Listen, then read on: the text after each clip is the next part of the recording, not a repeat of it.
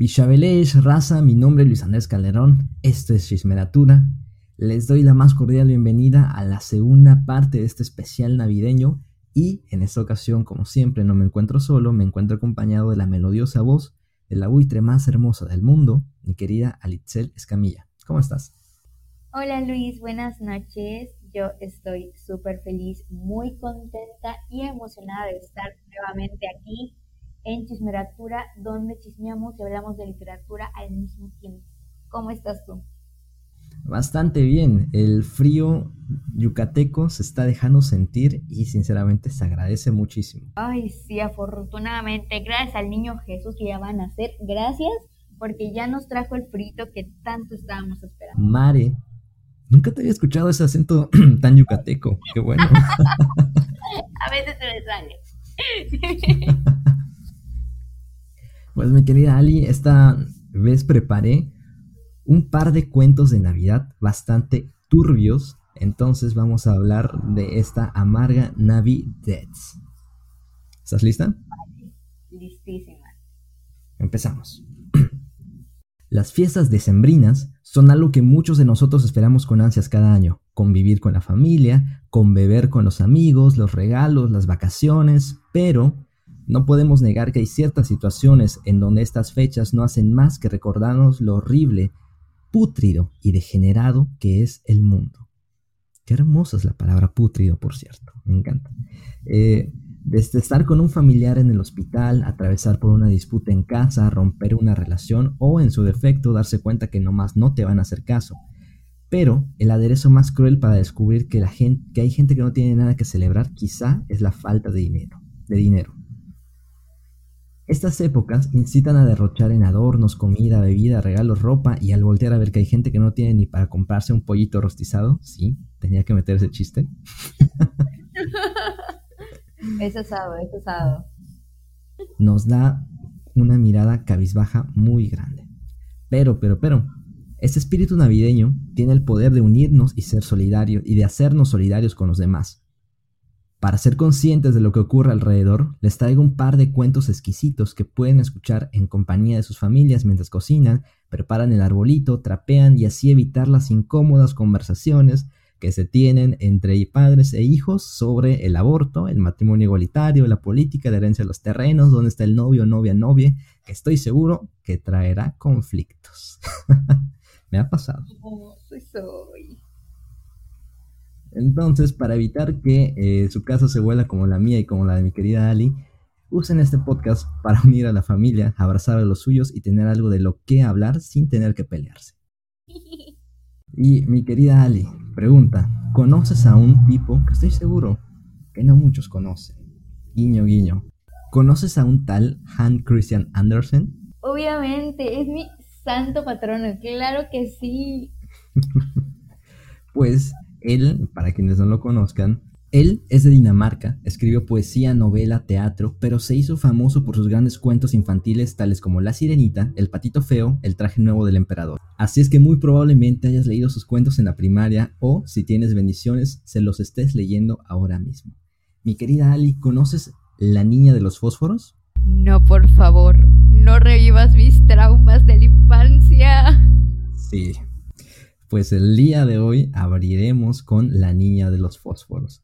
Cuento que te hará descubrir que ser pobre o que en su defecto ya te toca ser santa y no tienes dinero no es un destino tan cruel.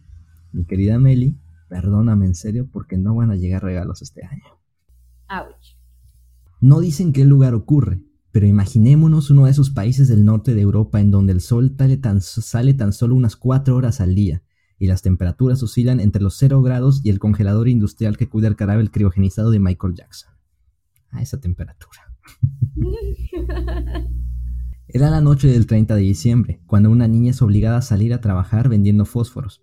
En lo personal, mi querida Ali, no sé tú.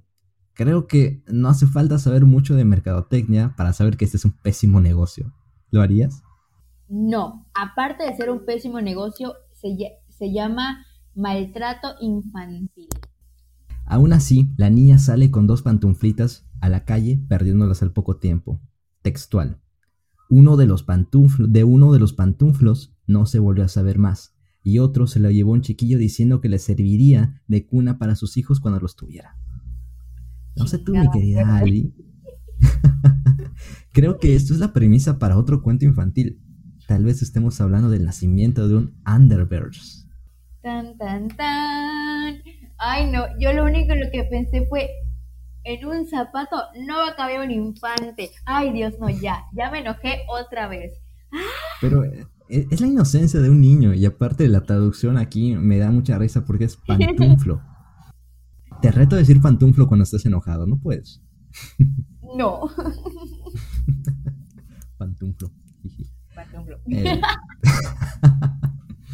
entonces, entonces la niña está caminando a solas en la calle con un frío extremo y textual con los piececitos amoratados de frío. Nadie le ha comprado fósforo alguno. No entiendo por qué, si es una gran, excelente estrategia de mercado. Dijo nadie nunca. Poco a poco, la nieve iba llenando su cabellera, mientras que a su paso solo veían familias reunidas comiendo manjares propios de Año Nuevo, y, para ser más paradisíaca esta escena, ninguna de esas comidas llevaba pasitas. Gracias Dios. El frío empezó a intensificarse con la noche, y la niña, temiendo que su padre la agarrara a golpes por llegar sin una sola moneda, optó por seguir buscando comprador alguno. Además, no había mucha diferencia entre pasar la noche en la calle o en su casa, pues el poco techo que tenían para refugiarse no le era en absoluto útil. Pero, pero, pero, si a esta altura, tú, mi querido, es, no radio escucha, podcast escucha, lo que quieras, como te quieras llamar, tú, si a esta altura te diste cuenta, perdón, si a esta altura, si a esta altura te diste la idea de que el fuego que provocan los fósforos combate al frío, piensas igual que la niña y que yo. Ella agarró uno de estos, los frotó contra el muro y descubrió la hermosa sensación de tener algo caliente entre las manos. Güey, espera, eso suena feo. ¿O no? Oh no, por favor, estoy infarto. No. No. no. no, no, Error de guion, error de guion. Oh, por Dios. Funado. Sale. Ay, no. Funadísimo. Eh, no, no a eso me refiero, cochinos, cochina. Eh, poco le duraría el gusto, pues como es un fósforo y no una vela, rápido se extinguió el fuego. Con justa razón encendió otro y en ese momento empezó a tener alucinaciones. Textual. La niña vio una sala con la mesa servida, el mantel era blanquísimo y la porcelana de la más fina, el ganso relleno de ciruelas y manzanas, pero una vez al alcance, el fósforo se apagó y no quedó más que el muro grueso y frío, así como el cerebro de mi ex. es un chiste. Tengo que aclarar que es un chiste. si conoces a mi ex, o si tú eres mi ex que me estás escuchando, es un chiste. El chiste era burlarme de una ex generalizada, no de ti. no, nada, no ella. Este. de todas formas, voy a cortar eso. ¿eh? La niña siguió encendiendo fósforos hasta que encontró un árbol de Navidad con muchas velas en lugar de esferas cosa que en la actualidad sería extremo peligroso por lo, flamable. Raza comercial.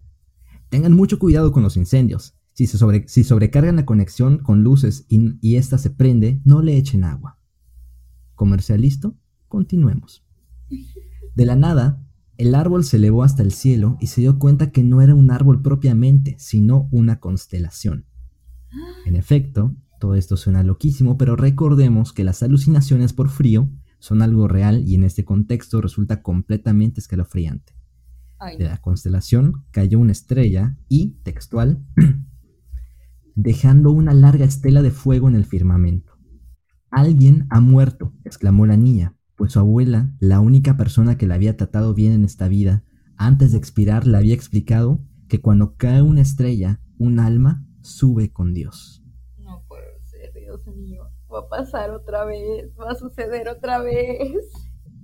Ah, mi querida Ali, como notarás, la historia cada vez se hace más tétrica, pero no te preocupes, que se va a poner cada vez peor. ¿O no? La niña gritó textual. Abuela, llévame contigo. Sé que cuando apague el fósforo te irás muy lejos, como la cálida estufa, el delicioso asado y ese árbol de Navidad tan grande. La niña encendió todos los fósforos de golpe por ver si lograba acercarse más y a partir de, de ahora voy a leer tal, como, tal cual viene en el libro. textual. La abuela nunca había sido tan hermosa, tan grande. Levantó a la niña entre sus brazos y las dos envueltas en un fulgor, en dicha, volaron alto, muy alto, hasta donde no existe el frío, ni el hambre, ni el temor. Estaban con Dios. No. ¿Sabes lo que hiciste, Luis? Dime. No solo reviviste mis traumas de la infancia, sino que destruiste la pobre y débil estabilidad emocional que me había costado construir. ¿Cómo voy a hablar de esto con mi terapeuta? ¿Cómo le voy a decir? Ay, Neni, estamos arrancando, tranquila. Así es, de esta forma, Andersen nos explica hermosamente la historia de una niña europea que en condiciones de pobreza sufrió una helada terrible la noche del 31 de diciembre, empezó a alucinar y murió de hipotermia. Definitivamente, Andersen es un gran cuentista infantil. Guiño, guiño. ¿Qué te ha parecido? Ya no tengo estabilidad emocional. No existe. no, no hay. No hay. Ah, recuerdo cuando leí, esto cuando era una niña, estaba de que, Dios mío, no puede ser. Así, retraumada, llorando, estaba de que no, no. Y ahorita casi 20 años después soy igual, pero más, más traumada ahora que lo veo de esta forma. Dios mío. Casi 20 años después. y yo aquí contribuyendo a tus inseguridades, perdón, güey. Pero por si esto no fuera poco, por si esto fuera poco, vayamos con un cuento un tantito peor. No olviden que el conflicto vende. Y quiero hablar ahora acerca de uno de los escritores que más te harán creer en la humanidad. Su nombre, Fyodor Dostoyevsky. y si no entendiste el sarcasmo, vas a descubrir de qué clase de cosas fueron las que nos, nos, estaba, nos va a contar este, este personaje. Dostoyevsky nació en Moscú en 1821 y es uno de los principales exponentes del existencialismo en la literatura. Maravilloso, que sinceramente admiro mucho su, forma de escribir. Entre sus grandes novelas encontramos Crimen y Castigo y Los Hermanos Karamazov, además de varios cuentos de los cuales les contaré aquel llamado Un árbol de Navidad y una boda. De entrada, de entrada, el tema de la Navidad es solo la chispa que inicia la acción. Así que de principio les advierto, no busques aquí una fábula para contarle a tu abuelita y que te diga, ay, qué bonita, mijita. No, la literatura no es bonita porque la vida no es bonita. Perdón, me proyecté. Ahora sí. Ahora sí, iniciamos con el cuento. ¿Estás lista, mi querida Ali? Pues intentamos, intentamos. Qué bueno, porque empezamos. A nuestro, a nuestro personaje principal lo llamaremos protagonista. Lo invitan a una fiesta infantil porque el jefe, por el jefe para el que trabaja. Él se pregunta para qué va a una fiesta infantil si es un adulto sin hijos. Pero, como la mayoría de las fiestas infantiles solo se usan de pretexto para que los padres se liberen un rato de sus bendiciones mientras ellos se toman un par de chelitas a gusto. Ahí se da cuenta que habían más personas en su condición, solitarios que solo estaban por que solo estaban por quedar bien con el jefe, pero ni conocen a nadie ni se atreven a hacerlo porque hay pura gente rica y con el evidente, y con el evidente vestuario de clase media, seguro, seguro lo malmiran a uno. Ahí se percata de la existencia de un señor llamado Julian Mastakovich, que para fines prácticos llamaremos el cochinote. estaba leyendo, estaba escribiendo este guion y a cada rato me moría de risa por la palabra el cochinote. Ay, no, ya no sé qué es lo que va a pasar aquí te da muy buena pinta este nombre, definitivamente. Llamaremos el cochinote, que a comparación de él se notaba como alguien importante y que se llevaba con el jefe de tú a tú. El jefe se desvivía por lamerle las botas y lo que se dejara este peculiar personaje. Y sé, sé que si estás en la vida laboral activa seguro dirás, ¡ja! Mi jefe es igualito. Pero, antes que confirmes tal cosa, quédate a escuchar todo el relato. Se veía que el cochinote era importante, y hasta más que el anfitrión. A nuestro protagonista le da hueva seguir en ese ambiente de diplomacia y se va al salón donde jugaban los niños. Sí, lo sé. Es raro irse a ver niños, pero antes que mal pienses, te recomiendo continúa viendo, escuchando este relato. Con ese no, con ese apodo. no, es que este es protagonista, protagonista se fue a ver a los niños. Ah, ok, ok. Ahí a protagonista se le olvida el estrés que, le provocaron los adultos y se fue a un salón solitario a sentarse. De pronto, dos niños entraron a este lugar. Uno era de ojos negros, cabello rojizo, que jugaba a disparar una escopeta imaginaria. La otra parecía su hermana, 11 años, blanca, ojos grandes y según el güey, como un querubín. La niña se puso a jugar con una muñeca como si lo hubiesen regañado. A lo lejos logró reconocer al padre conversando con otros invitados, de ellos solo distinguió las siguientes palabras, textual. Tiene una dote reservada de tres mil rublos. Ay, la Mauser, no, espérate, es una infanta. Dios mío, pero ¿por qué? Prosigue, a ver. Eran otros tiempos, era la Rusia del, inicio del siglo XIX. de los 1800. Ah, Rusia. Mm. Como a cualquier persona racional, le asustó este comentario e involuntariamente reconoció a Yulian Mastakovich el cochinote, quien casi casi andaba tomando nota de lo sucedido.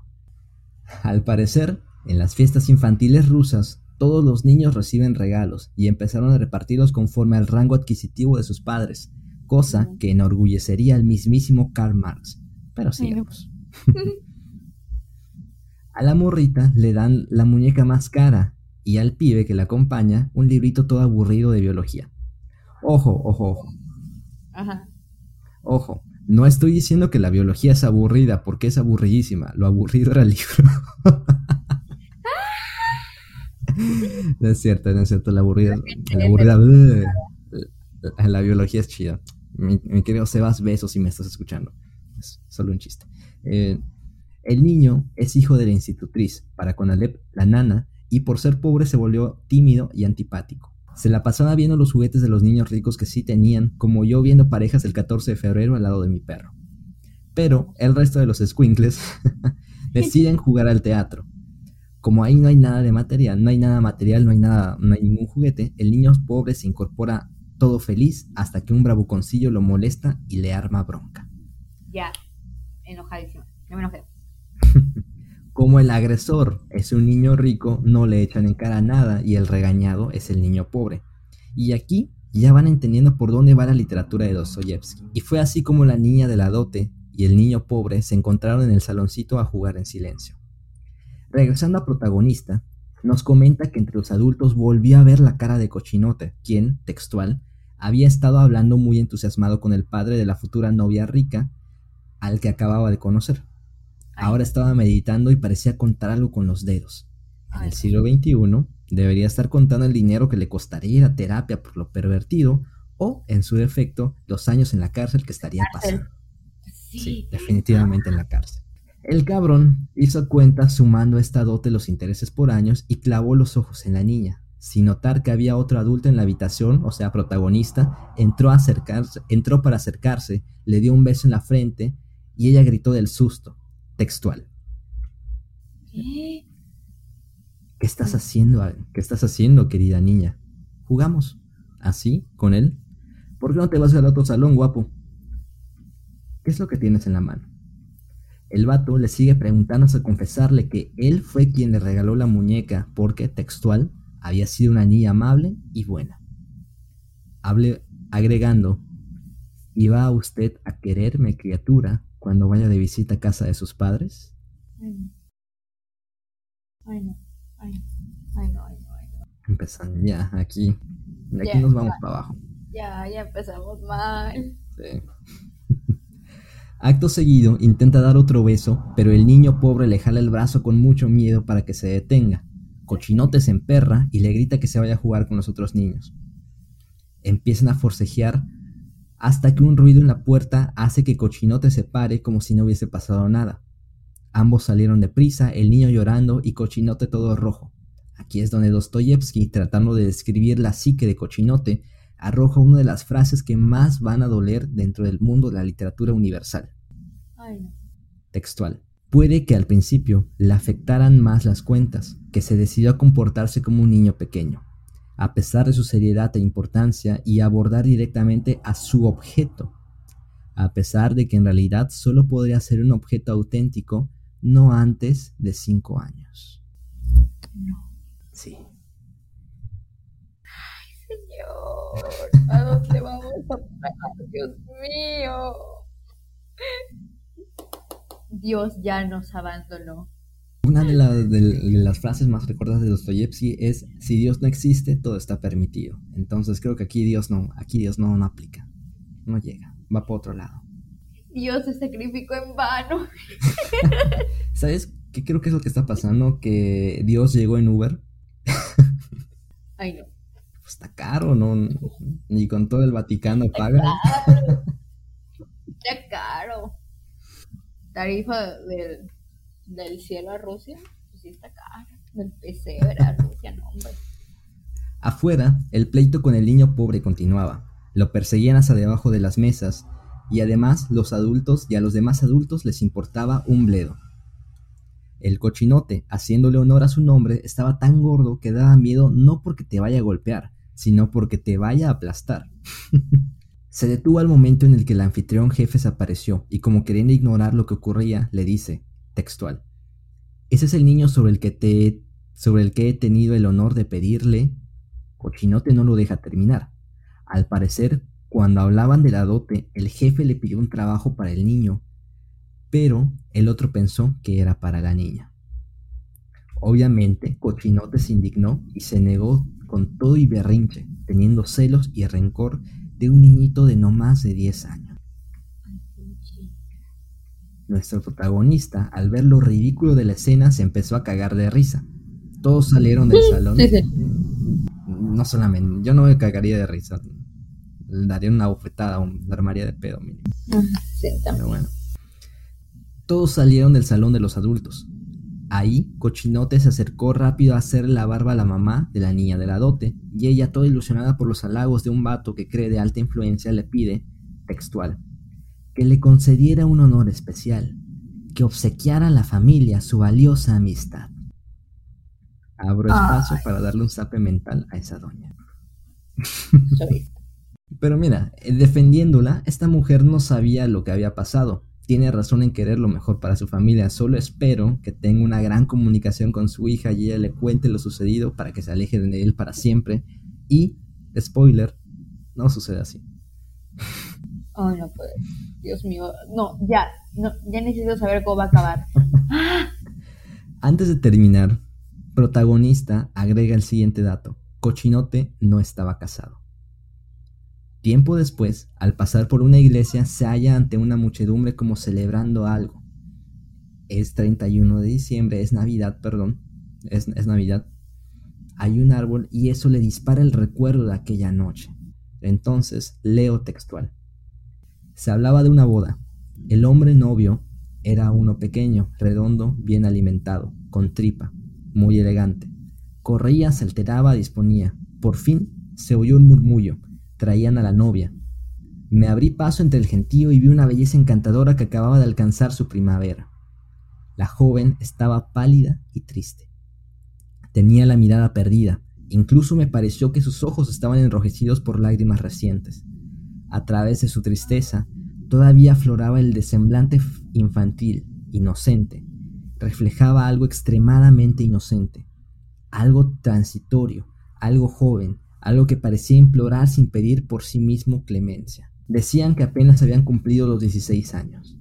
Contemplé al novio y de pronto reconocí al cochinote, al que llevaba justo sin ver cinco años. La miré a ella.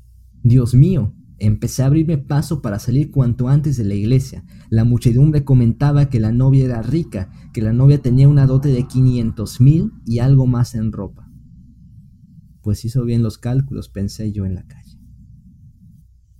Colorín colorado, este cuento se ha acabado. No puede ser, espera, antes de que llore de rabia, ¿qué pasó con el niño? Pues no, no cuentan, pero Ah, es que eh, igual, olvidé comentar que el niño era hijo de la... No, sí lo comenté, perdón. Era hijo de la institutriz. Entonces, pues es como un empleado más. No tiene ningún peso en, el, en la vida del, de la niña. No, sí me encariñé contigo. Niño pobre, te queremos. Niño pobre, soy tu sí. Por lo menos no lo mataron. Pensé que me iban a matar. Dije, mira, cuando estoy así ya no sé qué esperar. Dije, me iban a matar. Ay, no, la niña. Ay, ay, ojalá, mira, el señor ha tener alguna enfermedad por su mala alimentación. Yo digo que, pues, rip pronto, entonces esperemos que se quede viuda la muchacha, la verdad. Es todo lo que puedo decir. Pues, eh, mira, siempre es posible aprender a hablar ruso y ver el paradero de qué pasó con Niño Pobre. Pero, Niño Pobre, máximo respeto para Niño Pobre. Sí. Como pueden ver, estos dos cuentos parecen no hablar de la Navidad, pues siempre que la nombramos se nos vienen cosas bonitas a la mente. Pero el mundo del crimen, de los maltratos y la desigualdad no se detienen por más que sea Navidad.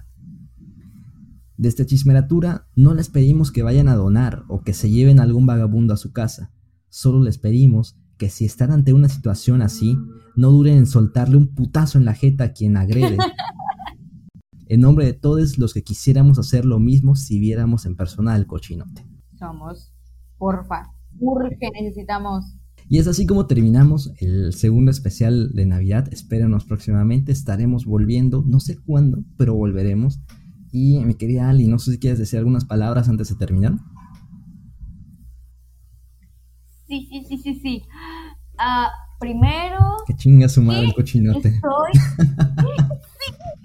chingas a tu fruta Mauser. Ay, no, qué estrés, qué estrés. No, sí, mis primeras palabras aquí, fuertes declaraciones. Estoy estresada, estoy enojada, estoy triste, estoy con traumas, cero estabilidad emocional. Soy tu sim, niño pobre, niña rica, sal de ahí, huye, cochinote, chingas a tu fruta Mauser, niña de los cerillos, corazón, corazón, hubiera sido el DIF, mi vida, el DIF europeo. Alguien tenía que denunciar al padre con la FEPADE o, no sé qué asociación infantil existe aparte del de, y que sí funcione. Entonces. a la FEPADISKI. Ay, pero si alguien nos está escuchando desde Rusia, hola. Pues, hola. hola.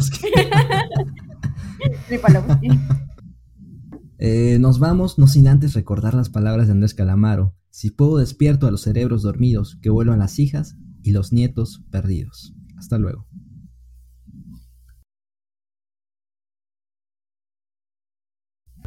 Así es que muy probablemente hayas leído sus cuentos en la primaria. Puta madre.